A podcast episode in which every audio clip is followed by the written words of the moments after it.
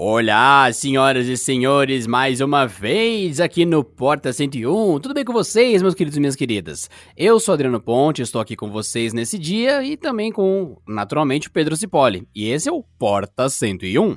É interessante como naturalmente não é tão natural assim, mas é Pedro Cipoli do Porta 101.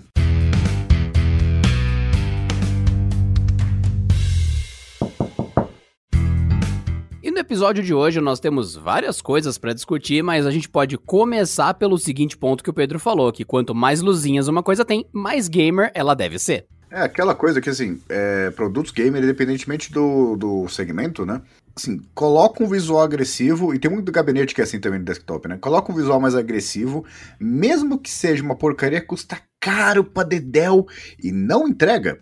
Porque, assim, fidelidade só não precisa de RGB, não precisa de nada. E você pega a sala do cara, assim, tipo, de vez em quando, eu já, já, já experimentei isso. Senta na cara do cara, tem um teclado que acende, tem um mouse que acende, o mousepad do cara acende. O monitor, além da tela, tem uns bagulho atrás ali para ficar, tipo, o tempo todo muito louco, né? E tudo acende. Aí você olha o gabinete do cara, assim, parece o carnaval. E você vê, tipo, uma puta configuração bosta. Pega o mouse assim, o negócio não funciona direito. Teclado, umas puta tecla ruim. Mas, ó, é gamer. Parece gamer, então deve ser gamer. Por isso que a gente vai fazer o episódio de hoje. Então bora lá!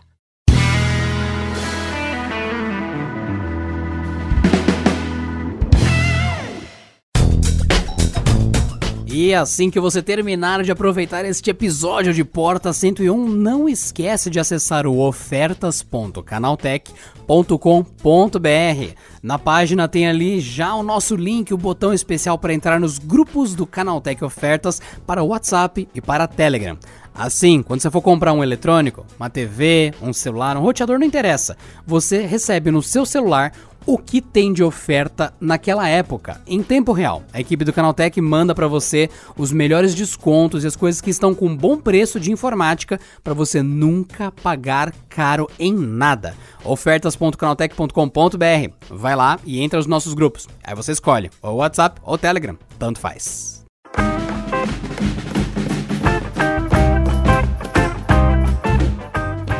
Eu acho que pra gente começar esse episódio, vale a pena o Pedro e todos vocês terem uma imagem mental do meu setup nesse momento. Eu acho que é até curioso. Tá pronto, Pedro? Se você falar que você tem um computador com HD, acho que você devia ser proibido de trabalhar no Canal Tech. Você consegue ouvir esse som aqui, ó? Ah, não, sério. Isso é meu drive de CD que é, acabou então, de ir pra frente e pra trás. Eu sei o que, que é o som. Então, senhoras e senhores, eu uso aqui um conjunto um tanto quanto não canônico e eu acho válido deixar por curiosidade para vocês tudo.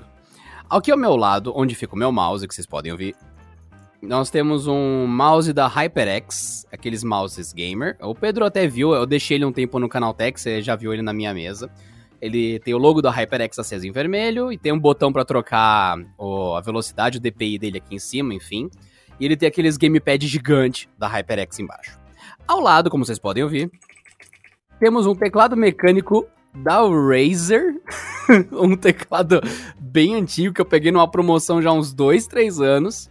E Além aqui... de gamer é hipster. Exatamente. E aqui do lado temos uma máquina não gamer, que é um Dell XPS 8700 lá de 2015 e 2014, aquelas máquinas corporativas que saíam com Core i7 e que vinha com uma placa de vídeo horrível. Que eu não consigo nem lembrar, é aquelas GTX que tinha só duas letras, que é bem para uso corporativo mesmo. Ela tem alguma capacidade 3D, mas só para ter uma placa a mais. Daí com o tempo eu arranquei essa placa, coloquei uma Nvidia, é a 1060 que eu te falei? Acho que é a 1060, é que eu te mostrei da outra vez, né, Pedro? Que eu tive que pesquisar online. Oh, yes, eu não lembrava. É, essa é, uma, essa é uma das mais básicas, né, da, da geração anterior. Mas se você falou Sim. que é NVIDIA com duas letras, e sendo Dell, né, deve ser uma GT 710, é isso mesmo? É, o que tinha antes. Aí eu arranquei, daí eu coloquei a 1060, porque ela era uma das placas de vídeo mais legais, que ela mais ou menos tinha o processamento da 960 970 com um consumo menor e um pouquinho de ganho de gráfico. E se eu não me engano era a versão que tinha mais GB, não sei se é 4 ou 6 GB de memória na GTX. É 6. É, então, daí eu peguei essa versão especial, ainda por cima uma Zotac Mini para caber dentro dessa máquina, sem upgrade, sem trocar fonte, trocar nada. E juntando essa salada, tem a, o, Dell com, o Dell com a placa mudada Zotac NVIDIA, com o teclado da Razer, com o mouse da HyperX, com o no break da Hagtech e o monitor da LG essa máquina foi totalmente o, o, construída à moda Frankenstein, tipo, dane-se. E o microfone é um MXL, que é um microfone de estúdio, que eu tô usando agora pra falar com vocês, e que não é gamer e não é compatível com nada disso. E eu tô usando um fone Bluetooth da Motorola pra monitorar o podcast. Resumindo, nada aqui é compatível com nada, e eu tenho a pior experiência, melhor experiência gamer possível, porque funciona, e funciona as promoções das coisas que eu fui comprando mais barato tudo junto. E é ridiculamente ruim porque uma coisa não enxerga a outra e não vai direito. Inclusive, antes de gravar esse podcast, tive que reiniciar minha máquina porque usar fone de ouvido Bluetooth no Windows é loucura e tem vezes que não funciona. E é o que eu tava fazendo agora. É, eu fui testemunha dessa discussão aí do, do Adriano com o próprio microfone. Foi muito louco. E legal ver em terceira pessoa assim, meu, por que, que ele tá tão irritado, velho? Ele tá gritando com o negócio. Não, já tem uma vez que eu taquei ele longe, ele derrubou um prato, que por algum motivo tinha um prato em cima do no break, eu derrubei o prato com o fone de ouvido. Então. Bom, é, é um setup meio estranho que eu tenho aqui. E justamente esse lance do que o Pedro falou. As coisas gamer. Bom, em teoria, duas coisas na minha mesa são gamers, que é justamente o mouse e o teclado. E é aquela coisa, o mundo mudou. E na época que eu comprei essa CPU, lá em 2015, 2014, que eu ia fazer vários trabalhos, várias coisas, inclusive eu tava em faculdade no meio, uma... era, era muita coisa acontecendo, essa máquina me ajudou demais. Passou um tempo, eu quis deixar ela um pouquinho mais gamer, para ela aguentar Overwatch. Puta, ela aguenta Overwatch com o pé nas costas, mas é só isso. O resto do mundo precisa de uma máquina muito mais forte para rodar tudo no talo. Mas ela roda as coisas, só que em qualidade normal, qualidade humana. E vem a questão, na época de 2015, 2014, eu lembro que quando eu fui comprar essa máquina, eu podia comprar absolutamente qualquer computador gamer, qualquer um, e ele necessariamente era bom. Eu podia só chegar, me dar um computador gamer. E havia um computador com um sistema de refrigeração líquida, water cooler, né, e tudo mais. Com um monte de luzinha, com um processador muito bom, com uma placa muito boa e por um custo elevado, mas ainda assim não era muito diferente do preço dessa máquina aqui não, viu? Que esse XPS foi bem caro. Mas hoje, em 2020, o mundo mudou. E para 2021 parece que vai seguir a mesma coisa. É mais barato, dependendo de onde você está, comprar um console para você ter gráficos muito bons. Isso é uma coisa até estranha no mundo de computadores, né? Do que você comprar um computador com a tecnologia equivalente. E aconteceu muita coisa que talvez justifique isso, inclusive uma estagnação muito grande por parte da Intel, que culminou até agora nessa semana, nos meses atrás, numa desvalorização enorme das ações da Intel, porque eles empacaram nos 7 nanômetros, eles não estão conseguindo a passar adiante a geração, evoluir os chips, parece que eles chegaram no limite de engenharia deles, eles têm que mudar o jeito que eles constroem, e a AMD segue destruindo. Tanto é que na época que eu fui comprar essa máquina, Pedro, que tá aqui comigo, comprar um chip da AMD era levar uma máquina mais fraca. Lembra quando tava começando o Bulldozer? Quente pra caramba. É, então, é, até aquela época do Bulldozer, que o pessoal fala, não, essa tem potencial, esse chip. Aí na, na época eu falei, tem potencial, só que eu vou comprar um i7 por compatibilidade, porque tá funcionando bem com tudo. Então eu comprei uma máquina com i7 e mais, na, mais pra frente troquei pra placa que eu tô usando de vídeo agora. E nessa época, gamer era gamer. Só que o que aconteceu? O mundo mudou, 2020 2021, a AMD tá destruindo de qualidade mesmo, tá mandando bem demais nos processadores. E hoje, além disso, se você só for comprar um gamer, o pessoal tá vendendo máquina mais fraca do que máquina que não é gamer. O mundo virou de ponta cabeça. Não, só uma, uma, uma, uma correção. O, a Intel, na verdade, ela está estourando os 14 nanômetros, né? Ela tem a, o, poucos processadores com 10 nanômetros e eles são vendidos assim a preço de ouro. Sendo que lembrando que. Sim, sim. Aí eles tiveram problema agora que eles não vão avançar pro 7 não é? Sim, e o, inclusive os 10 nanômetros é bem assim, edição especial de alguns modelos que nem gamers são, né? São mais para economia de energia e tal, aqueles ultra finos.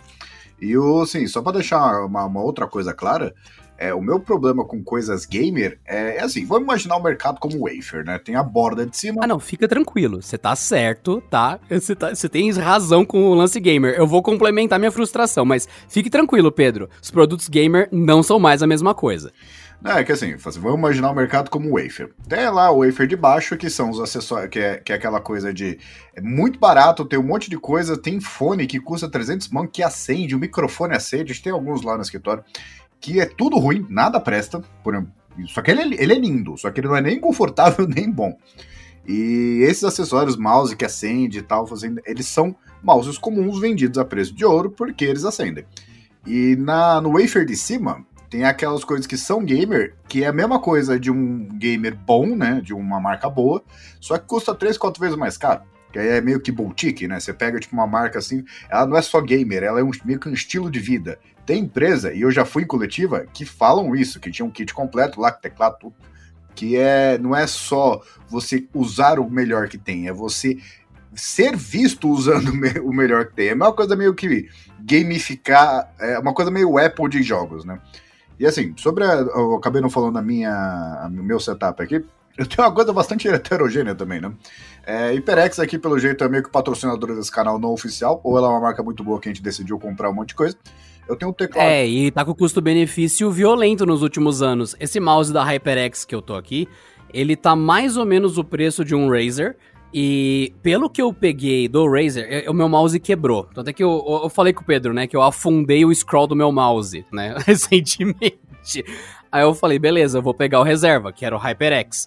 E daí eu falei, mano, eu curto bastante aquele mouse da, da Razer que eu usava que eu esqueci o nome dele, mas era um dos mais simples e ele tinha configuração de DPI com o um botão embaixo dele.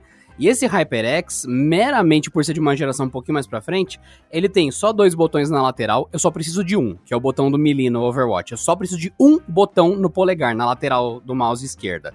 Mas beleza. É, e ele tem o, o botão de DPI no topo, caso eu queira trocar para mim já valeu mais a pena, para mim já foi tranquilo isso. E é uma bobagem super simples, então é um negócio gamer de entrada, barato e já me atende até muito a mais do que eu preciso. Então vem a questão do que o Pedro falou. É uma questão de escolher a marca ou ainda a marca entregar algo custo-benefício. Hoje, nos itens HyperX, eu acredito que tá valendo um bom preço. Tanto é que o vídeo que saiu no canal Tech, o pessoal falou do Cloud Stinger, do Stinger Core, uma coisa assim, que o Pedro falou no vídeo, o pessoal, ah, eu já tenho há um tempo, foi o que teve melhor custo-benefício. É aí, ó, o, o, meu setup, o que que ele é? Ele é um mouse da HyperX também, esse mais novo, que eu já não lembro o nome. É, e tem um monte de botão aqui para macros, para você usar em jogo, né? E no caso, assim, eu não sou muito gamer, né? Então eu acabo usando essas macros, assim, é comando de copiar, colar, que como eu digito muito rápido, eu acabo tendo problema de, de ler, né? E eu, então eu acabo usando esses botões aqui para não ter que usar tanto o teclado, né? Tem um teclado também da HyperX, comprei com muito orgulho e depois de pesquisar muito, porque eu queria um teclado que não doesse tanto a minha mão, que também não vou lembrar o nome, acho que é Alloy Core, não sei, no, deve ser. É, e vocês notarem o quanto que eu me importo com isso, né? E eu tenho um, um, notebook aqui que ele é gamer, é de uma marca que eu não vou falar para não ficar fazendo propaganda gratuita. Só que ele é gamer de verdade. Assim, além dele ter um visual um pouco mais refinado, se você abrir ele, tem câmera de vapor com dissipador para lá e para cá, tem quatro saídas de ar, tem três SSDs, tem processador tipo Core 7 de última, de agora, né, penúltima, né, porque acabou de mudar. É, 24 GB de memória RAM, aguenta até 64, mais uma placa de vídeo que é a GTX 1050, essa mais nova, né? É, 1050 não, 1650 mais nova. E o, assim, ele é muito mais do, do que eu necessito para qualquer coisa. Tanto que quando liberaram o GTA V de graça, eu fui lá, baixei, e eu fiquei surpreso que eu coloquei tudo no máximo e nem cócegas fez, né? Eu sei que o GTA não é um jogo tão pesado assim, mas, pô, não vai rodar, né? Não é nem a melhor, é, a melhor máquina que essa empresa fabrica. Só que, pô, meu, como que tudo tá no máximo, tá tudo certo. Eu ligava na minha TV em 4K e rodava também sem problema nenhum. Fiquei super orgulhoso.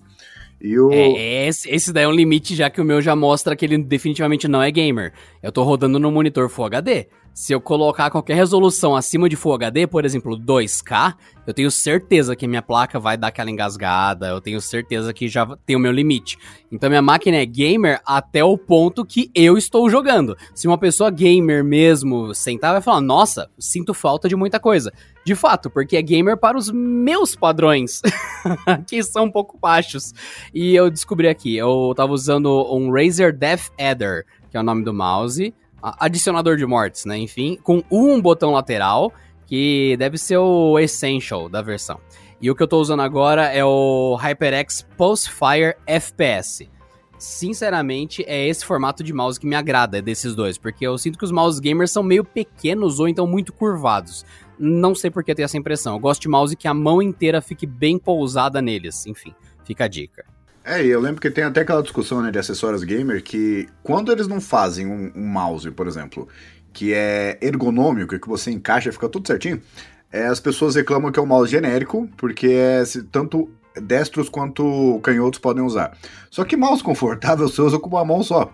É aquela coisa, assim, na, no lançamento dele, fala assim, ah, mas ele só atende até a posição dos botões, né? Se você usar o dedão, tá tudo um lado só.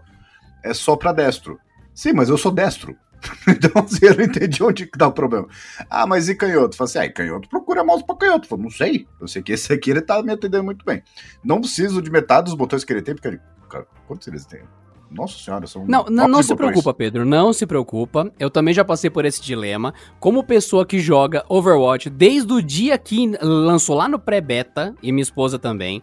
Só você só precisa de um botão. Os outros, eles são legais você ter, mas você precisa de um para ficar no polegar. Você coloca a mão, daí fica o seu indicador no, num clique, o seu, o, o seu dedo do meio, né, no outro clique, e daí você fala, beleza, os dois dedos estão com duas funções. Normalmente o polegar fica na lateral do mouse sem fazer nada. Então colocar um botão no polegar é óbvio, é muito útil. Eu sinto que até um padrão de indústria em algum momento do Windows, do Mac no futuro, tem um botão onde o polegar fica, é óbvio. Então, esse botão ele acaba te ajudando. Aí você coloca uma função que não é tão fácil. Por exemplo, combate a curta distância no Overwatch. Você tá, tá atirando, chega alguém na sua frente, e você, por reação, você dá um soco em alguém, porque a pessoa apareceu na sua tela, assim, opa, você dá aquele susto, você dá um comando de empurrar, de, de atacar. E várias vezes, por reação, por eu ter um botão no dedão, e é onde eu coloco essa ação, coloco combate a curta distância no botão do dedão, se passa alguém na minha frente, eu, opa, opa, tipo, dá, aquela reação, já dá o soco. E normalmente isso dá uma eliminação. E você fala, cara, se não tivesse o botão tão fácil já no dedão, eu não teria matado, porque no teclado você deixa suas mãos no WASD para movimentar o personagem e o dedão no espaço para pular. Ou estou errado? E o dedinho no control, dependendo do jogo. Então você já tá com a mão ocupada e o dedão no mouse parado. Então eu só tenho mais abates por corpo a corpo por ter um botão a mais no mouse. Acima disso, que tem mouse que tem botão de 1 a 9, de 1 a 10, né? Que tem que é todo, todo numérico no mouse, é se você estiver jogando coisas complexas. Que se você estiver jogando, por exemplo, um exemplo de velho, Ragnarok, que você tem 10 itens que você tem que ter acesso ali, aí você tem que trocar de armadura rápido, usar uma poção tudo mais, e jogos mais de construção, que você tem um menu que abre construir parede, construir teto, construir um poço, enfim, que você tem vários menus de seleção, então aqueles botões de 1 a 9 talvez ajudem, mas você precisa de um botão no mouse, um na lateral. É assim, essa parte de jogo, em especial FPS, não é muito meu estilo. E quando eu jogo, eu geralmente jogo com controle, né? Que é do Xbox, funciona certinho e tal. Mas o, assim, voltando ao assunto de, de gamer, né? De acessórios gamer, o problema é que colocar o nome gamer parece que é uma atribuição, né? De assim, ah não, pode cobrar o quanto que for, ou então o negócio custa 10 mangos, vai passar a custar 15, o negócio custa 100, passa a custar 300, né? E tem muita coisa assim que é vendida como gamer e de fato não é. A Asus, por exemplo, ela lançou no Brasil aqui em 2019 aquele F570, que ela anunciou como modelo gamer de entrada. Aqui que ele trazer de bom? Vinha um, um processador Ryzen 5, só que de baixa tensão, que é aqueles que trabalham com TDP de 15 watts. Ele foi feito para ultra fino. Só que ele tá lá no produto gamer. Com uma placa de vídeo que era a GTX 1050, que é uma placa boa, só que no produto anunciado em 2019 com uma placa de vídeo de 2016, então fica meio é complicado, é. porque quando eu fui comprar a minha, eu posso estar falando besteira. Lembrem-se, eu não sou gamer. Eu jogo jogos, é diferente. Quem é gamer é quem gosta de jogar o dia inteiro sem parar, trabalha com isso. Eu gosto de jogos, é diferente. Quando eu fui colocar a placa na minha máquina, eu optei pela 1060 com, novamente, eu tenho quase certeza que é de 6 GB. E eu lembro que existe uma pequena diferença, pelo menos na montagem da placa pela Zotac, que essa versão que eu pegava, ela tinha o clock um pouquinho melhor, mas pouquíssima coisa de diferente. Já na 1050, a 1050 Ti era a única que quase chegava no desempenho da 1060. E a 1060, ela já era um reaproveitamento da geração passada, 960, 970, com o TDP menor. Então eles conseguiram o mesmo desempenho das placas mais fortes da geração passada, com menos consumo de energia e mais compacta. E tanto é que eu, mano, eu adorei essa placa. Não recomendo, porque já estamos em 2020, só pra avisar. Já passou muitas gerações da minha placa. Mas eu gostei muito. E daí eu lembro que a 1050 era definitivamente, cara, você não tem como colocar uma placa é, que seja mais forte. Ela é o mínimo do mínimo do mínimo do mínimo dessa geração. E logo em seguida que aconteceu isso tudo, já para 2017, 2018, chegou a 1060, isso na real foi até antes, a 1060 da minha máquina completa para notebook. Aí você vira e fala: "Pera, então quer dizer que a placa de vídeo, a de entrada, mas a decente, a, o mínimo para jogar legal, tem para notebook? Tem. Tanto é que aqui eu uso na minha máquina, que não é um notebook, já é a versão mini. Existe a versão de notebook da 1060. Então o notebook gamer gamer você já deveria pensar numa 1050 Ti, pelo menos. E a máquina da minha esposa, eu não lembro qual é o Dell, Pedro. É aquele Dell Gamer que, enfim, teve milhares de submodelos dele, que eu já te mostrei uma vez. Mas é, que, é, é um Dell Gamer G3, que, eu não lembro se é G7. G7 é. É, ou é o G5 ou é o G7, deve ser o G7, que vinha com a 1050 Ti então ela, ao invés de ter 2 GB de memória da placa, ela tinha 4 e tinha um pouquinho mais de clock. E já é uma máquina com SSD e 1050 Ti. Num Core i7 pleno para notebook. Não é o Core i7 de dois, dois núcleos, não. É, o, esse Ryzen, que é o Ryzen de 2000, né, só que é de notebook, então é o Ryzen de primeira geração. Então é, ele era termina, é, terminava em U, né?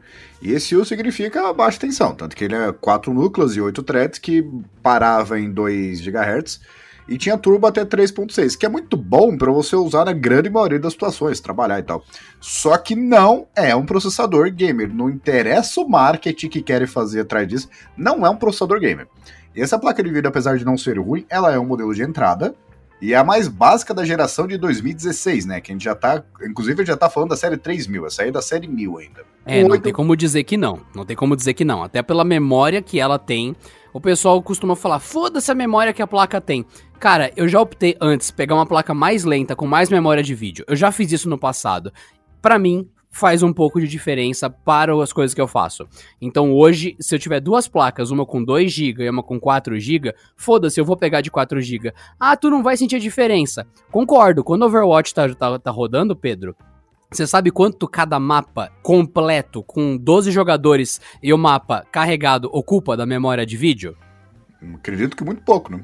1 GB e 600, 1 GB e 500, mais ou menos. Mas você tem 6, né? Eu tenho bem mais do que isso, então... Cara, que seja a de, a de 4 GB na 1060, foda-se. O Windows e outras coisas vão compartilhar a, a disputa pela placa. Ela não pode ter memória para trabalhar no limite. Você tem que fechar tudo pro seu jogo rodar. Então, não, cara, não. 2 GB de, de memória na sua 1050 tá errado. Então, uma máquina gamer, foi lançada para ser gamer, ela tem que ter potência para sobrar. E meio que esse conceito se perdeu. E eu sinto isso, e o Pedro tá descrevendo esse caso. Para mim, gamer, lá em 2014, quando eu fui comprar minha máquina, era uma máquina que ia te entregar, no mínimo, o dobro do que você precisa. A ideia desse era ser um gamer básico, só que o problema é assim, um, um, pra mim, um notebook gamer básico ele vem com Core 5. E não é o Core 5 de economia de energia, é o Core 5 completo, né, de, de notebook. E ele vinha só com 8 GB de memória RAM, inclusive ele tem, tem espaço para dois, né? E vinha com HD. Eu lembro que ele custava 4 ou 5 mil reais, não, não lembro exatamente o valor. Mas o que acontece? O que, a Asus fez? Ela colocou um design um pouquinho mais sofisticado, com algumas cores ali diferentes que não acendiam, né? Mas davam um efeito mais agressivo pro, pro modelo. Com uma tela Full HD, que eu posso garantir, assim, tipo, com certa assim, uma certa precisão, que é a pior tela Full HD que eu vi no notebook na minha vida, porque é aquela coisa, não basta ter resolução, tem que ser bom, né? E uma tela bem opaca, acho que é TFT, não chega nem a ser IPS. E vendendo ele como um produto gamer, apesar de ser um gamer de entrada, e quem comprava no começo tinha até assim, o SSD assim, para você trocar. Aí, não, é, não é que ele vinha na máquina. Você comprava e vinha um SSD que você mesmo poderia substituir, aí violaria a garantia e tal. Coisa que Pedrinho aqui fez, né, na máquina que, que a gente recebeu lá no escritório, e é uma máquina muito difícil de abrir. Porque ela abre por cima, ela não abre por baixo, um negócio muito esquisito. Só que acontece, foi autorizado a ser vendido por esse valor porque aparentemente é um produto gamer. E você vê internamente da máquina, assim, não tem um sistema de refrigeração muito sofisticado. Assim, é um heat pipe ali para um cooler. Não tem nada de especial. Ela funciona frio e tal. Só que é mais por quê? Porque a placa de vídeo não consome tanta energia assim, ainda mais no clock que ela estava trabalhando. E o processador é um processador de baixa tensão. Então aquilo é uma máquina comum, que poderia ser vendida perfeitamente como uma máquina comum boa. Só que foi vendida, o marketing por cima dela é de um modelo gamer básico, só que ela não atende. É... Isso me lembra até o caso do contrário, daqueles Acer que estavam saindo nessa época, que eles tinham marketing de máquina comum mas só que na real eles eram gamer de entrada, não sei se você lembra disso. A diferença era o modelo da carcaça, que tinha dois Acer idênticos, eu não lembro as referências, só que um tinha a carcaça inclinada, como se tivesse o um notebook em itálico, e o outro era quadradinho normal. Só que um tava escrito gamer, o outro não. Eles tinham o mesmo processador, a mesma tela, tudo, e eles tinham um preço um pouco diferente. Aí você escolhia, você quer uma máquina descolada ou uma máquina potente? Aí você vira e fala, como assim? Não, os dois são, mas só que um é descolado e o outro só é potente, não é descolado. Tem cara de notebook de velho, mas é potente. Você quer ser um velho potente, economizar dinheiro? Não, e tem muita gente que faz a besteira de ir lá e comprar um notebook que, vai lá, tem um Core 7, tem 16 GB de memória RAM, 32 e uma boa placa de vídeo, só que com foco mais comum, né? Com uma, uma construção comum. E o cara acha que não, beleza, tipo, tem uma especificação aqui, tipo, suficiente para rodar tal jogo. Só que acontece o seguinte, ele não foi projetado para ficar no talo. E quando eu digo no talo, não é ficar no talo 10 minutos, é ficar no talo as 4 horas que você vai ficar jogando. Ele não foi projetado. Pô, isso é verdade. Isso. O Pedro tá certo, mano. Esse Dell que eu tenho aqui, o G7, sei lá, G5 da minha esposa, ele tem duas saídas de ar gigantescas na lateral. gigantescas. Ele meio que já foi construído em ângulo para ele ficar inclinado com a bundinha para cima, se ele ficar no suporte e tal. E tem uns jogos que quando o cooler tá, tá no máximo, você fala, nossa, é, deve estar tá tendo um esforço considerável. Não, cara, tá tendo um esforço fudido e é aquele esforço que faria uma máquina normal explodir. Mas como ele é um notebook pensado nisso, ele só, você só ouve que o cooler está ligado. Porque durante todo o resto você não ouve nada. A máquina é super silenciosa, tem uma ventilação do demônio. Ela é muito bem planejada para o fluxo de ar e para dissipar o calor. Então quando você ouve ele trabalhando, é que você fala, mano, ele realmente está trabalhando no talo. Daí você tem um leve ruído de que tem um soprinho saindo. Daí você pega máquinas comuns, notebook comum, qualquer coisa. Você abriu um vídeo um pouco mais pesado no YouTube por mais tempo. Aquele aspirador de pó dentro da máquina e você fala: Eita, pô, vai explodir isso aqui. A máquina tá em desespero tentando se livrar do calor. Esse aqui, que foi feito para trabalhar jogando o dia inteiro, dificilmente aciona o cooler, sendo que ele está sim o tempo todo trabalhando super pesado. É o que o Pedro falou, é a diferença de ser planejado para ser gamer ou não, né? É, porque assim, tipo, todos os componentes ele precisa de um certo equilíbrio, né? Você pega um processador normal de notebook, assim, porque assim, não existe um processador gamer, né? Tipo, na, no caso da, do portfólio da Intel ou da AMD. Mas é, tem processadores mais potentes. E processadores, quando eles são liberados para usar o máximo possível, geralmente está falando de 45 watts, que para um notebook é bastante coisa, tá? Além da placa de vídeo, que se for uma, uma, uma 1050, 1060, tudo, é, já começa com assim, TDP de 75 watts, 100 é, watts. Então não é qualquer sistema de refrigeração, é, é coisa assim suficiente para um desktop já precisar de alguns ajustes, né, para ter um fluxo de ar melhor. Então você vai lá ter um baita, uma baita configuração e não tem um negócio projetado ali para aguentar aquilo, na verdade, assim, primeiro, você não vai ter a performance que você acha que vai ter. O processador ele vai entrar num negócio chamado thermal throttling, que ele vai jogar tudo para baixo para não botar fogo na sua máquina, né? É o modo. É o modo fudeu de vez. É o modo que o processador fala: desisto, eu vou tacar fogo na máquina. E ele meio que fala: parei, Parei, parei, parei! É, é, é, meio isso que acontece lá dentro. O Pedro pode até exemplificar com mais pânico. não é nem o pânico, né? Fazer. É que nem, por exemplo, o, tanto o Intel quanto a AMD tem aquela tecnologia que tudo bem que é patenteado, mas é o Turbo Boost. No caso da, da AMD tem um nome diferente, mas é Turbo Boost. Que ele joga a frequência lá para cima quando o computador está frio. Então, em alguns casos, por exemplo, você vai abrir um programa. Vale mais a pena ter um processador rodando a 4.5 GHz do que, sei lá, seis rodando a 2. Então ele concentra tudo em um, joga para 4,5 quando, quando termina, ele vai lá, volta, que aí não dá tempo de gerar calor o suficiente. Só que é o seguinte, é, esse Turbo Boost, ele pode funcionar muito melhor com vários núcleos, né, que aí abaixa um pouco a frequência, se a máquina estiver fria. Tanto que a Intel, e isso assim, acho que é a primeira vez que, que eu falo isso, mas a Intel, ela fez uma das sacanagens, maiores sacanagens do mundo. Porque eu sempre falei que a Intel, o que, que ela faz? Ela cria nomes para coisas absolutamente simples. E, e ela criou um nome lindo para uma tecnologia absolutamente simples. Só que aí fica bonito, né? Por exemplo, ela tem o Turbo Boost, que é um baita nome, né? Aí tem Turbo Boost 1.0, 2.0 e tal. O que, que ela criou agora na décima geração? É um negócio chamado TVB, que é Thermal Velocity Boost, que é um Turbo Boost diferente. ele joga a frequência lá para cima. É por isso que assim, vocês podem procurar. Tem um monte de Core 7 aí que chega a 5 GHz, isso é notebook, tá? 5.3 GHz no caso do Core 9, muito lindo, por causa desse Thermal Velocity Boost. Só que esse Thermal Velocity Boost nada mais é do que um Turbo Boost em condições diferentes. Só que ela vende isso a preço de ouro, sendo que grande parte das máquinas onde vai ser instalado não tem capacidade suficiente para refrigerar tudo isso. Porque imagina assim, 5.3 GHz é gigahertz pra cacete. Desktop tem problema para refrigerar isso aí. Tanto que recorde de, de, de, benchmark até poucos anos atrás era 5 GHz, 6 GHz. Aí o que, que ela faz? Ela cria isso que é. A máquina joga a 5.3 GHz de frequência, um, um núcleo só, não são todos, né? Só que assim, durante pi segundos. Porque depois, se continuar, a máquina vai pegar fogo. Não é que ela entra em thermal throttling, ela, não ela acredita. desliga. É, o pessoal não acredita do lance de pegar fogo. Depois façam um exercício, coloquem algum programa de monitoramento ou mesmo acessem direto pelo Windows, que tem como fazer isso por terminal e tudo mais, para ver a temperatura da sua CPU. Você vai ver que, na melhor das hipóteses, ela tá a 40 graus, assim, sem fazer nada, só por estar tá ligada. E depois, quando você tá trabalhando, né? ela. Tipo um corpo humano. é, então, tá ali, 40, Sim, ela tá sempre acima da temperatura do ambiente, porque meio que é óbvio, no mínimo, ela estaria na temperatura ambiente. Como tá passando energia elétrica, ela já tá alguns graus acima da temperatura ambiente sempre. Então você pega um dia normal no Brasil, que tá 30 graus, a sua máquina já está a 30 graus, é óbvio. Então você liga ela, ela vai para 45, 50. Você começa a fazer algo mais pesado, jogar, ver uns vídeos mais pesados em resolução ou em codec e tudo mais, você vê que ela vai para 60, 70 graus. Daí, quando você vai jogar de verdade, isso eu cheguei a ver na minha máquina um dia que estava mais quente, você vê que a placa tá trabalhando ali nos 80 graus ali e tudo mais, você fala, opa, isso é bem quente.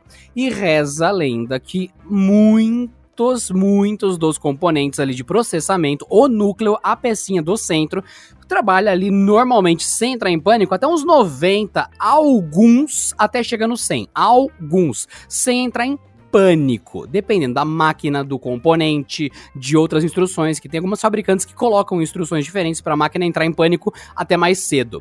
Até que essa placa que eu tenho aqui da Zotec, ela tende a ser uma placa mais fria. Então ela já roda a ventoinha muito mais cedo, por padrão. Aí eu tenho que entrar e desabilitar isso se eu não quiser, mas ela ela tende a ser uma placa muito fria, tanto pelo TDP dela ser baixo, quanto por, pela configuração dela ser de placa gelada mesmo. Mas, mas, fica a dica aí e tal. É, eu sei que o pessoal falaria o contrário, porque Zotac costuma trabalhar quente, mas ela emana pouco calor. Mas essa aqui não, essa aqui ela sempre tá gelada, pelo que eu notei.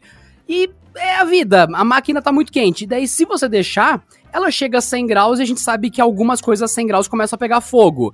Então, o Pedro tá certo. A máquina desliga antes de incendiar, mas ela chega bem perto, eu diria, em vários casos. Quanto mais simples a máquina, mais perto de incendiar ela chega, eu diria. Na verdade é mais que isso, porque assim, você pega vários processadores, aí tem o limite lá de 95 graus, 100 graus. É, isso, as pessoas têm que entender isso. É, primeiro, é quando deu, fudeu. Não é para chegar nessa temperatura. Não é que não, tá tudo bem, você é 95, tá 94, tá tudo certo. Não, não tá. Ele não foi projetado. Não, não tá, não tá. A, a, o seu processador é de metal, beleza.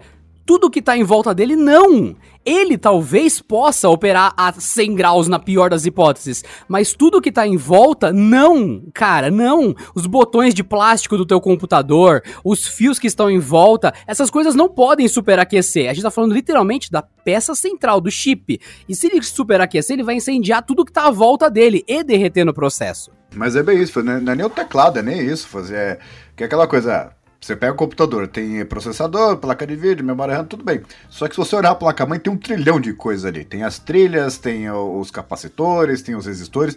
E aquela coisa, a sua máquina está a um capacitor de parar de funcionar. Não é que precisa queimar um monte de coisa ou queimar a CPU. Queimou um, um capacitor, ela já não liga, dependendo da posição dele, né? Segundo, você pega o notebook, que ele fica funcionando quente o tempo todo. Bateria odeia calor. Então, se ele tá quente, tá tudo quente, tá esquentando a bateria. O que acontece? A sua bateria vai ter uma autonomia muito pior, se a ela não vai dar pau de uma vez, né? E é aquela coisa, o seu computador, em vez de durar um ano, de durar 3, 4 anos, mais que isso até, né? Porque tem máquina que dura 10, vai durar um ano. Ele vai começar a apresentar problema. E é aquela coisa de carro velho que foi mal usado. Ah, não, vou comprar um carro novo lá, tem não sei quantos mil quilômetros. Sim, mas como é que o cara dirigiu? É uma coisa de máquina. Assim, na hora que você vai estar usando uma máquina que seja um ano, poxa, a máquina tá nova, ainda tem a geração anterior tal. Sim, mas como é que o cara usou? Entendeu? Se ele usou mal, tá tudo assim, prestes a queimar. E é aquela coisa, vira uma bomba ao relógio, porque, ah, vai queimar um capacitor aqui, vai não sei o que, a tela vai começar a ficar irritada, não vai ligar mais e tal. Beleza, só que você não sabe quando isso vai acontecer. E vai ser na hora, bem na hora que você precisar.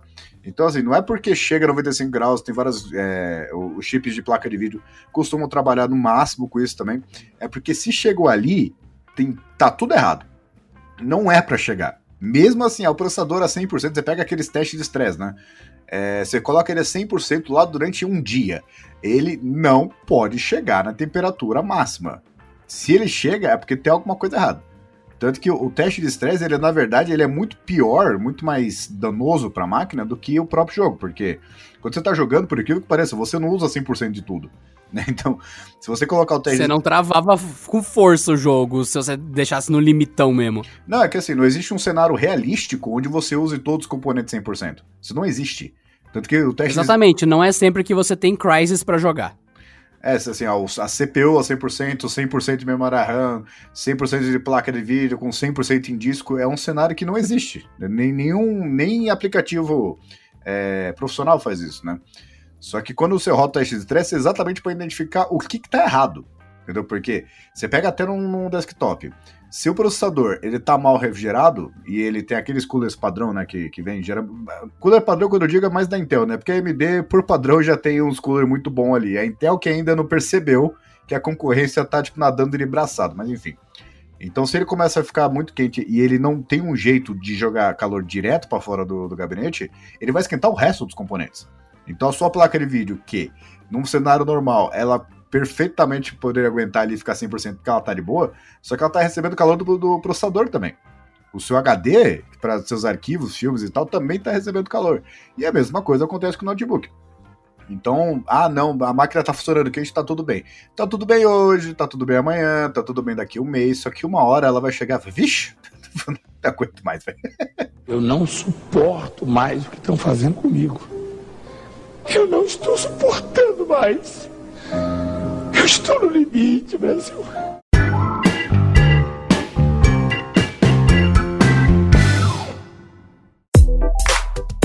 Belas informações, senhor Pedro, faz todo sentido. E justamente enquanto você falava isso, eu fui até atrás do modelo da certo da minha placa. É uma Zotac GTX 1060 Mini 6 GB. Tem a de 3 e a de 6 GB. E é justamente por isso que eu peguei a Mini, tanto porque isso é de 2016, viu? Eu fui ver a data dos negócios, essa placa bombou em 2016 e até por isso que eu comprei ela na época, porque eu falei, mano, vou fazer um upgrade pequeno, um custo pequeno para uma máquina muito mais cara, uma máquina com 16 GB, uma máquina que já tá com i7, outras coisas tudo mais que eu queria na época e vou só colocar uma placa de vídeo melhor. E rolou de boinha. Por quê? porque eu tinha pouco espaço interno e eu tinha esse lance que o Pedro falou, que o pessoal chama de cable management e airflow, que seria justamente os cabos estão atrapalhando a circulação de ar, a CPU tá jogando o ar para fora ou ela tá jogando o ar em cima de outro componente, enfim. Por causa dessas coisas, num canto tá a placa apontando para uma saída, no outro tá a CPU bonitinha apontando para outra, a CPU, é a CPU mesmo, apontando para outra saída, tá tudo lindo. E esse, esse gabinete, Pedro, que eu uso, ele tem a furação lateral. Então ele ventila pro lado e para trás. Então, não tem erro. E é justamente o que o Pedro falou: um componente não tá jogando ar em cima do outro. E nossa, olha só, uma máquina de 2016 é óbvio que isso aqui tá super defasado, para você ver o quanto gamer eu sou, né? Eu tenho uma, eu tenho uma necessidade bem baixa, bem, bem simples. E ainda assim, esse pessoal, que é meio que nem eu e o Pedro tal, que quer jogar alguns jogos e quer que a máquina não seja horrível comprou uma máquina 5, 10 anos atrás e quer que essa máquina funcione. E é o meu caso.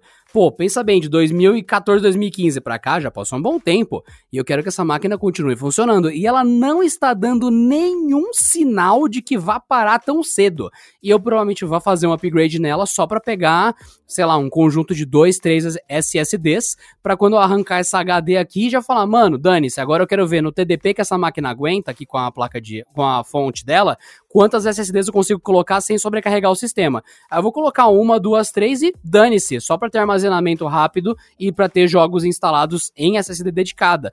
Esse vai ser um upgrade que vai arrastar a máquina mais 5 anos para frente, provavelmente. Esse é o nível de gamer, o gamer econômico, a realidade brasileira. A gente não tem grana para trocar de computador a cada ano. Não, cara, não faz sentido. Não faz sentido tanto pelo ponto de vista do preço quanto pelo assim, por valer a pena ou não. Porque tem um vídeo que, que eu fiz sobre a Intel nos últimos 10 anos, desde que eles começaram com a família Core, né? Vídeo muito rápido, né? Eu conto a história lá e eu falo, meu, não, não mudou. Você pega. Muda... Porque é que acontece? O que, que a AMD fez? Foi, acho que, o pior erro da indústria tecnológica do, da última década, né? Ela foi lá e investiu no Bulldozer porque ela acreditou que mais núcleos compartilhando o cache L3 ali poderia usar a otimização para paralelizar as aplicações, coisa que não aconteceu. Enquanto a Intel continuou investindo lá, ficou tranquilamente investindo no, em um núcleo só. Você pega qualquer empresa que não tem concorrente, ela sempre entra em estagnação. Ponto. Foi o que aconteceu com a Intel. Ela não tinha E é o que está acontecendo com a Qualcomm. Mas ó, um detalhe importante, a Qualcomm, ela tá dando um pau na Intel em inovação, principalmente em nanômetros. Tanto é que já tá o pessoal falando, mano, Qualcomm, assim Qualcomm que vocês é fizerem é um processador. É, então, Qualcomm, assim que vocês fizerem um processador de verdade, quer dizer, um processador que funcione bem em computadores com arquitetura clássica, além da arquitetura ARM para celulares, automaticamente vocês vão começar a ter uma briga violenta com a Intel e vão ganhar. Só que eles não fazem, não fazem, não fazem, tamo cagando, tamo cagando, tamo cagando. Windows on ARM pessoal cagando, cagando, ah, não, vamos só fazer, ah, vamos dar uma compatibilidade, ah, vamos fazer um teste. Eles não estão nem um pouco interessados em fazer processadores para computador. Eles vão gastar um dinheiro muito grande para entrar no mercado. Eles não querem brigar com a Intel e com a AMD, eles estão confortáveis. Resultado, a MediaTek tá vindo, a MediaTek tá vindo, ela está dando um couro nos processadores intermediários da Qualcomm, que são caros e que não necessariamente entregam mais. Tanto é que a, a MediaTek entregou qual processador que era, Pedro?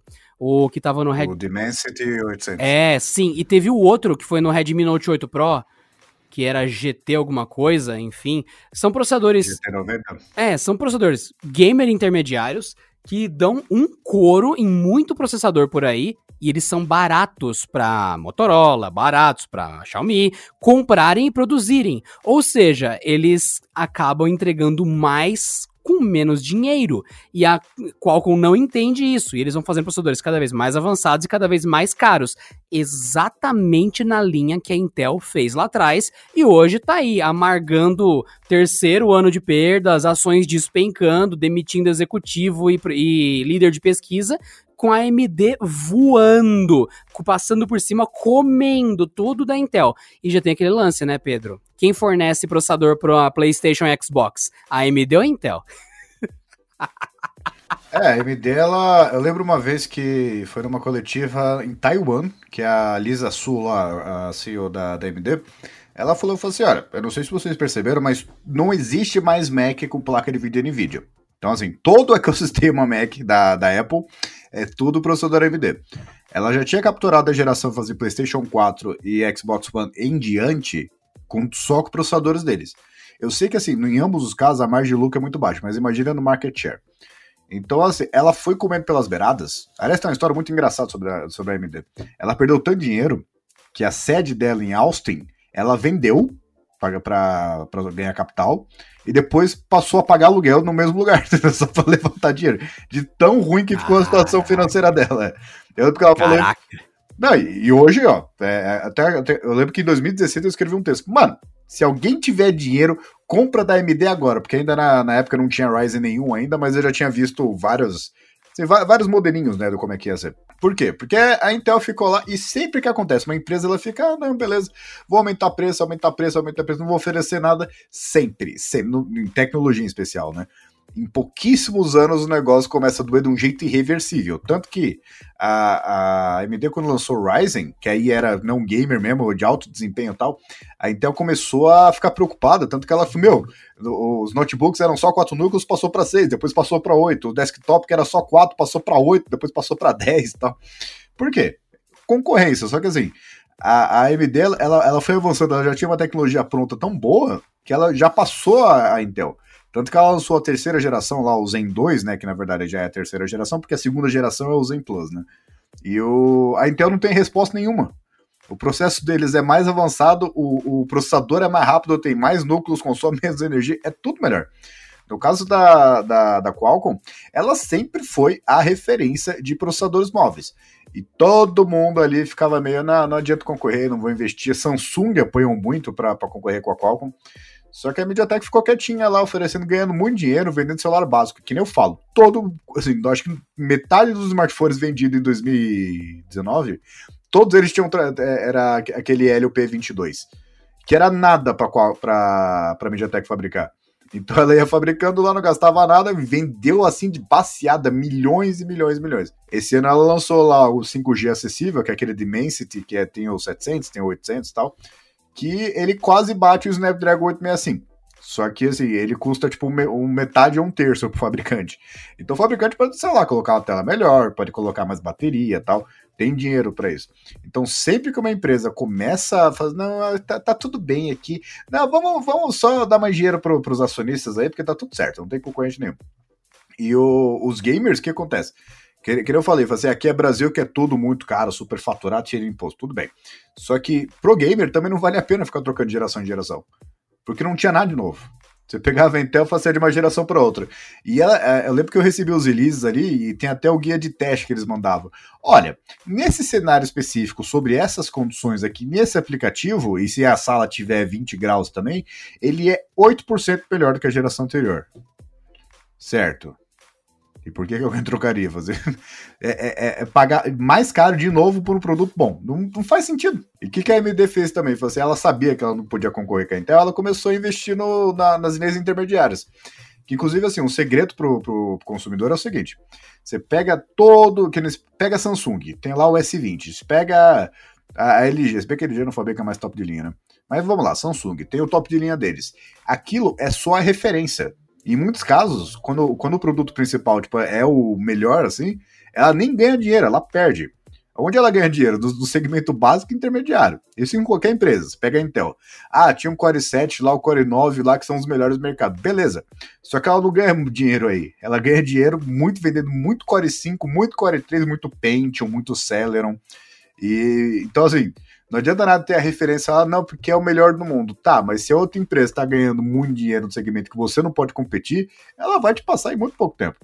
Que foi o que aconteceu, inclusive, quando a, a, a AMD lançou Ryzen, finalmente os gamers não, ah, legal, agora vamos fazer o upgrade e tal. E ela começou a oferecer a coisa que a Intel, ela, ela já tinha tecnologia, mas não oferecia.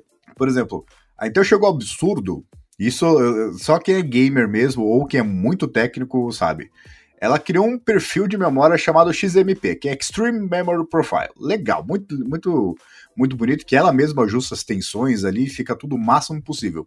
Só que na própria máquina da Intel, onde você usa uma tecnologia da Intel, se você ativar, você perde a garantia. Eu pera, eu não entendi.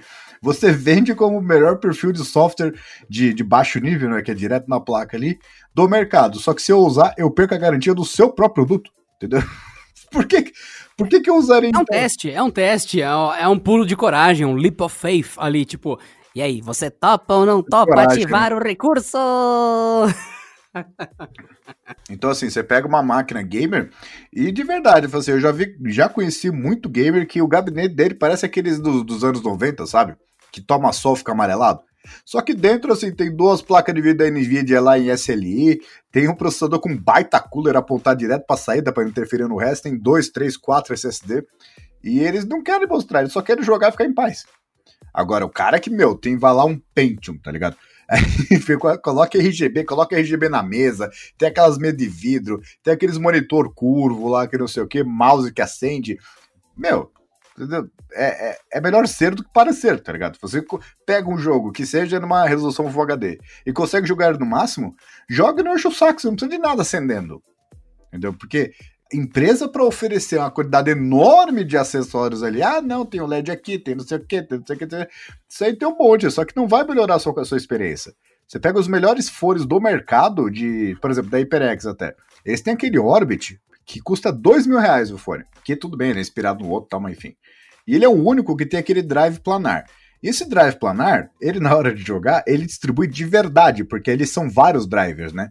Não é um driver que nem geralmente acontece que emula o 7.1.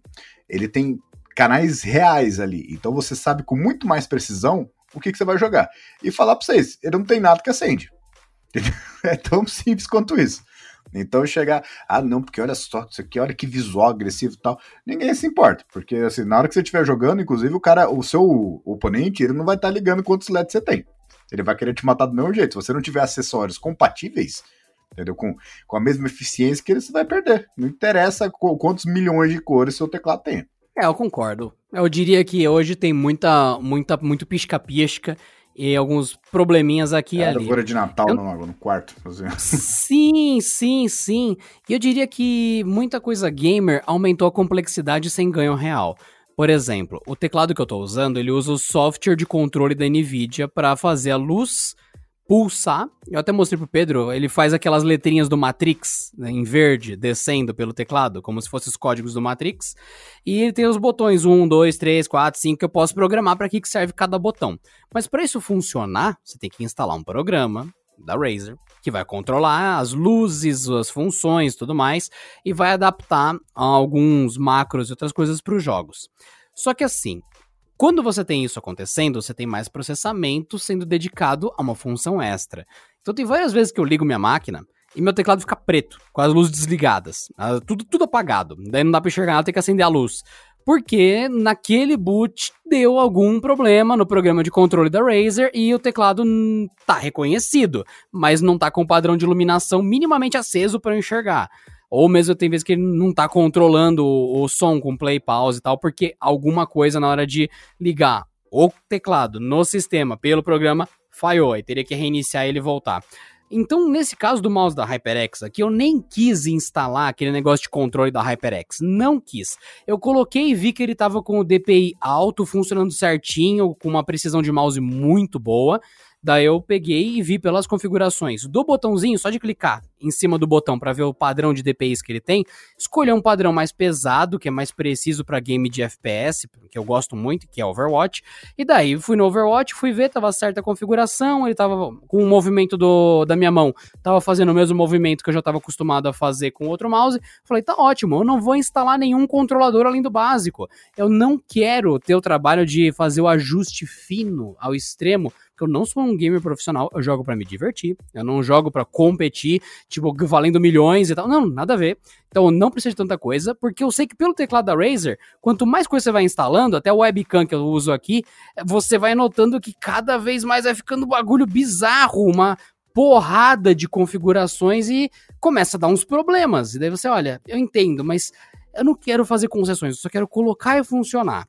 E esse lance de gamer, ah, tem aqui o teclado mecânico, isso, aquilo, você sabia que esse teclado mecânico, às vezes a tecla fica presa para baixo?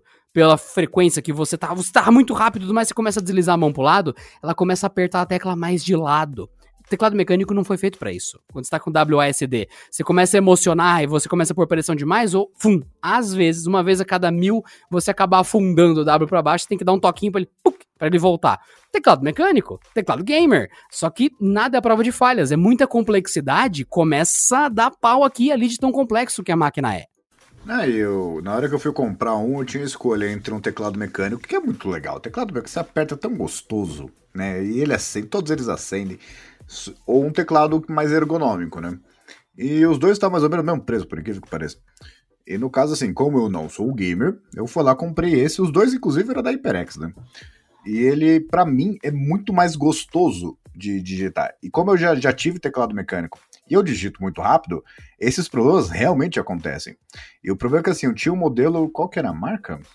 Thermaltake, acho. Que faz muito tempo isso, comprei em 2012, 2013 que é o teclado mecânico que, que ele. É, esse que é o problema da, da complexidade também, porque ele acendia. É um teclado físico que, que acendia. Só que quando tá apagado, você não conseguia ver as teclas. você não tinha a opção de não usar as teclas.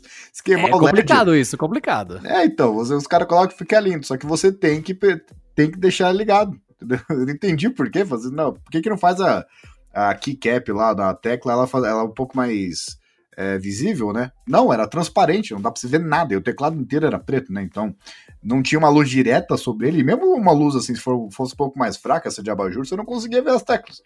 Então, assim, não, não, não, não, agrega na vida, né? E tem outras coisas também que, assim, meu, tem vários notebooks aí que tem um monte de efeito de LED, um monte de não sei o quê. E isso consome bateria, isso consome energia, isso pode dar pau e pode acabar dando pau num outro circuito e tal. Eu não vejo como isso vai agregar na vida do gamer. Porque gamer mesmo, tanto que você pega, vê competição profissional. Vê se o cara tá ligando pro visual que ele tá ali. E geralmente, quando ele tá com os equipamentos ali, alguma empresa tá patrocinando, né? Mas o gamer mesmo, ele não tá ligando pra. Ah, não, porque tem que ter um perfil de cor aqui, sabe? Uma coisa bem divertidinha, bem pessoal. Tem cara que, que desenha o próprio dele, que dá pra fazer isso, né? Tem cara que, que escreve o próprio nome. Quero uma cor bem diferentinha, uma cor super diferentinha para vocês. Não, não. Cara quer jogar. É, ele, ele quer ganhar. Ele não tá preocupado. Fala assim, alguém entrar na sala dele, caraca, tu é gamer mesmo, hein? Nossa senhora, parabéns. Eu achei que você não era. Mas tem tanta cor na tua mesa que, mano, tu deve ser gamer mesmo, hein? Não, o cara ele quer pegar e jogar e ganhar. E geralmente ele é patrocinado, ele não tá, ele é bem estoico em relação a isso. Ah, não, empresa A, empresa B. Ele, ele não tá ligando qual que é mais colorido, ele tá ligando qual que vai ter maior precisão, qual, qual empresa que é reconhecida por ter componentes que não dão problema, o, o gabinete dele, ele nem olha pra cara do gabinete. Ele nem sabe onde ele tá, ele tá olhando pra tela.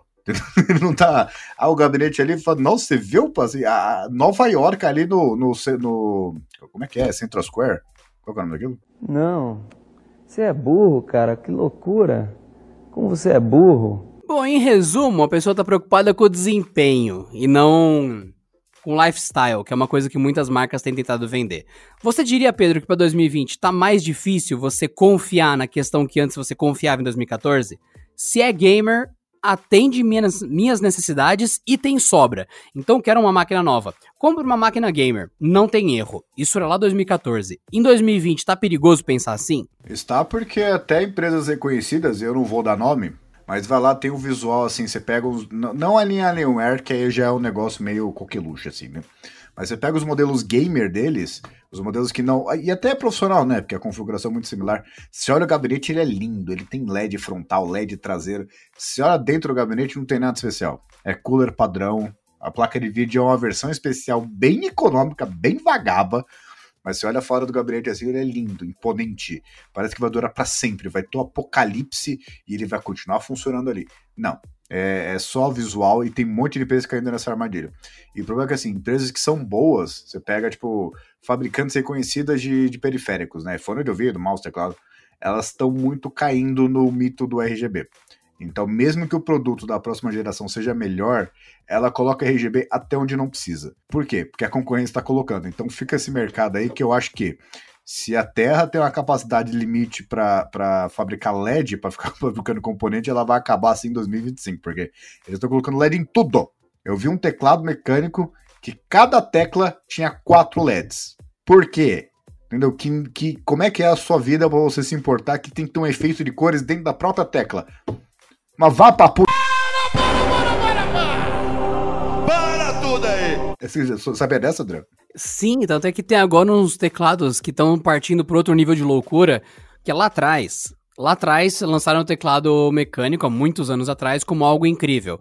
Realmente é legal. É muito legal usar teclado mecânico. Eu tenho dificuldade de usar teclado de membrana comum. Só que, recentemente, nos últimos anos, lançaram um teclado híbrido. Ele meio que usa a membrana, mas a nova, e meio que usa as, as teclas mecânicas. E resultado, quando você digita, ele não faz isso. E daí você consegue não ensurdecer as pessoas e também não ter uma batida tão violenta, não precisa de tanta força, mas você ainda tem o feedback da tecla, você tem níveis de pressão, você tem uma precisão muito grande, você pode apertar múltiplas teclas ao mesmo tempo e a máquina consegue receber todos os dados certinho. Resumindo, ele junta o melhor dos dois mundos.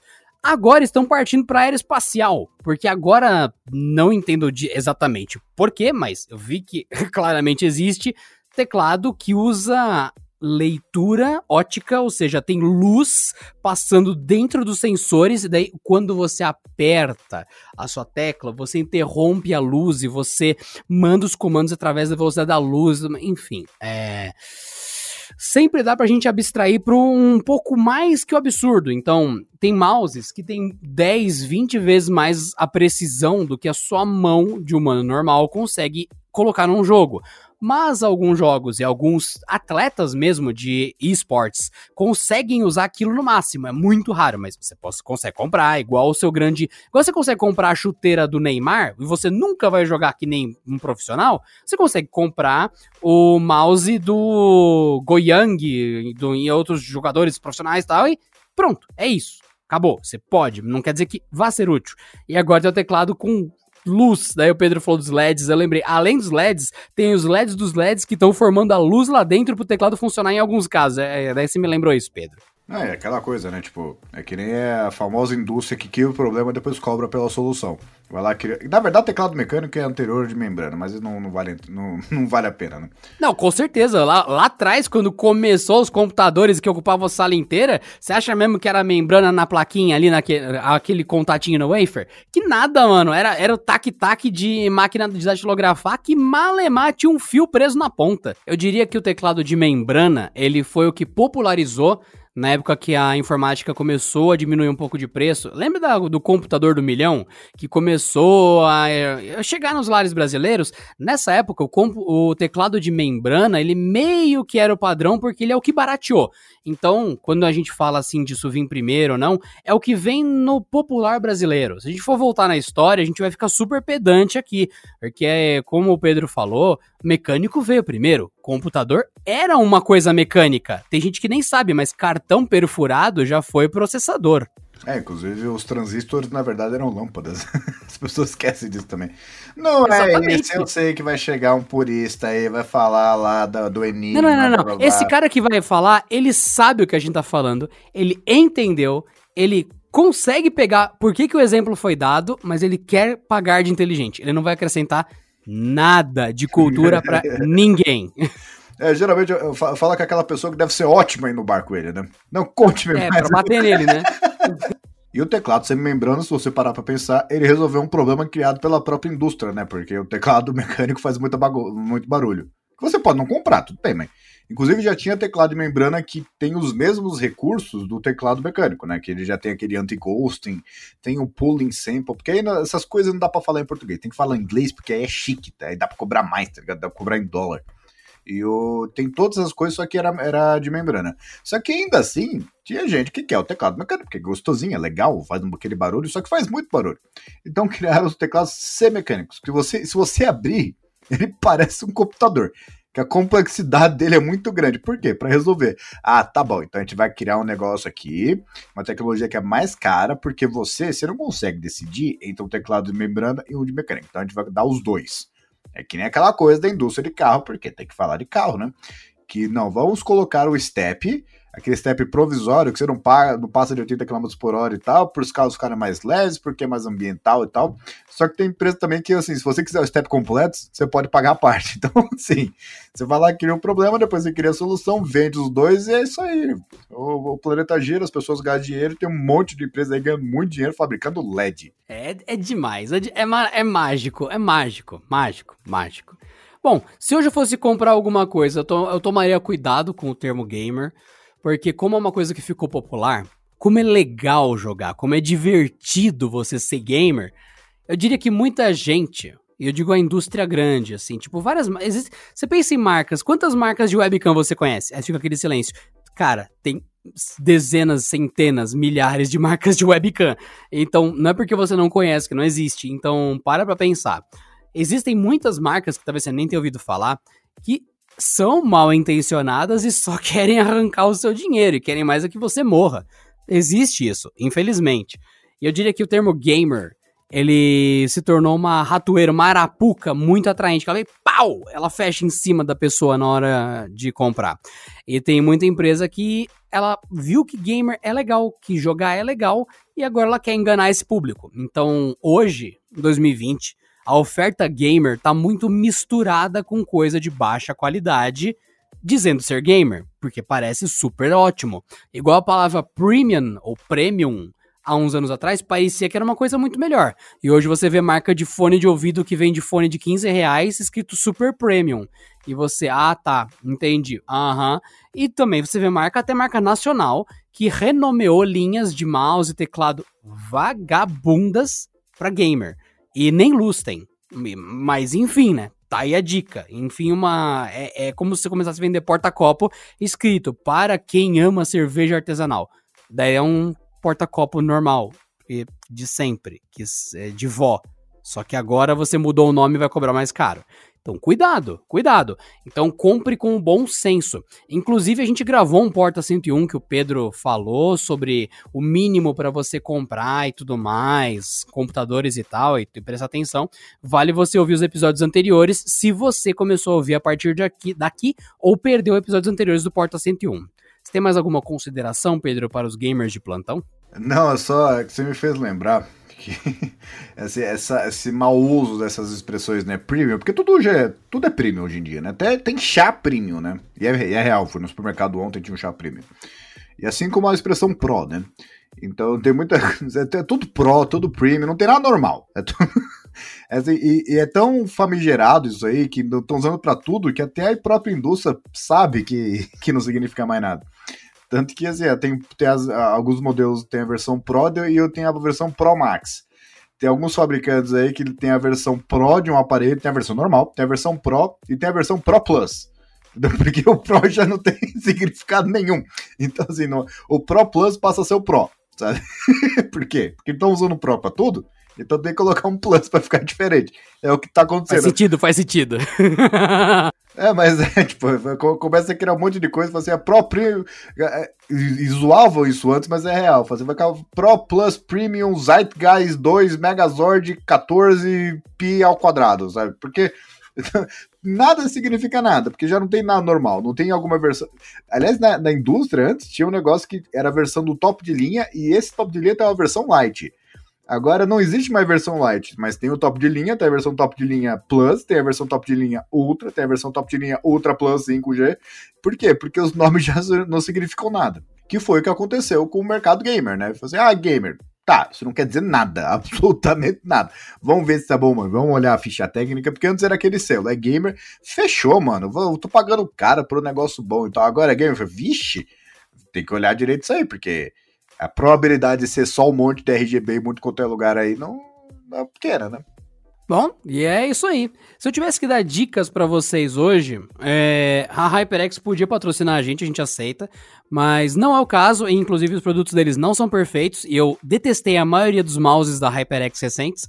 Esse Pulsifier é o menos xarope, na minha opinião, é o mais sóbrio, por isso que eu peguei, já tenho ele há um tempo, inclusive e você tem que pensar em custo-benefício. Tem muita marca gamer que realmente está no mercado há muitos anos e é gamer decente. Da Dell é Alienware, né, o, a, a divisão gamer. É Inclusive o teclado híbrido. É, oi? É coqueluche, né?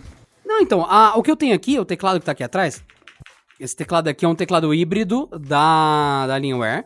E o mouse que eu tô aqui é um mouse normal da HyperX. São marcas que realmente são gamers, elas não cobram barato, mas alguns, alguns produtos deles de algumas linhas têm um custo ok. Então vai focando nisso. É que nem comprar celular. Você não vai comprar o topo de linha, porque o topo de linha tem 20% a mais de benefício e 400% a mais de preço. Daí você vai ver a linha entrada intermediária, o preço é mais justo e tem quase tudo da topo de linha. Então é aquele negócio, não se propõe a pagar pelo luxo. Olhe as marcas e pense de verdade se você precisa de um botão a mais no mouse ou se você precisa de só um botão normal extra no mouse. Então, pense direito. Não, não vai pelo espírito, ah, é gamer, eu vou pagar qualquer coisa. Não! não faça isso. Então, espero que esse episódio tenha dado mais alento à sua alma que precisava de um bálsamo sobre os preços e os enganos tecnológicos que tem rolado nesse mundo de 2020 para os gamers. Eu sou Adriano Ponte e um tchau para vocês aqui do Porta 101. Eu sou o Pedro Cipoli com aquele lembrete de que é, você pode jogar com tudo apagado. Porta 101. Eu não suporto mais o que estão fazendo comigo. Eu não estou suportando mais. Eu estou no limite, Brasil.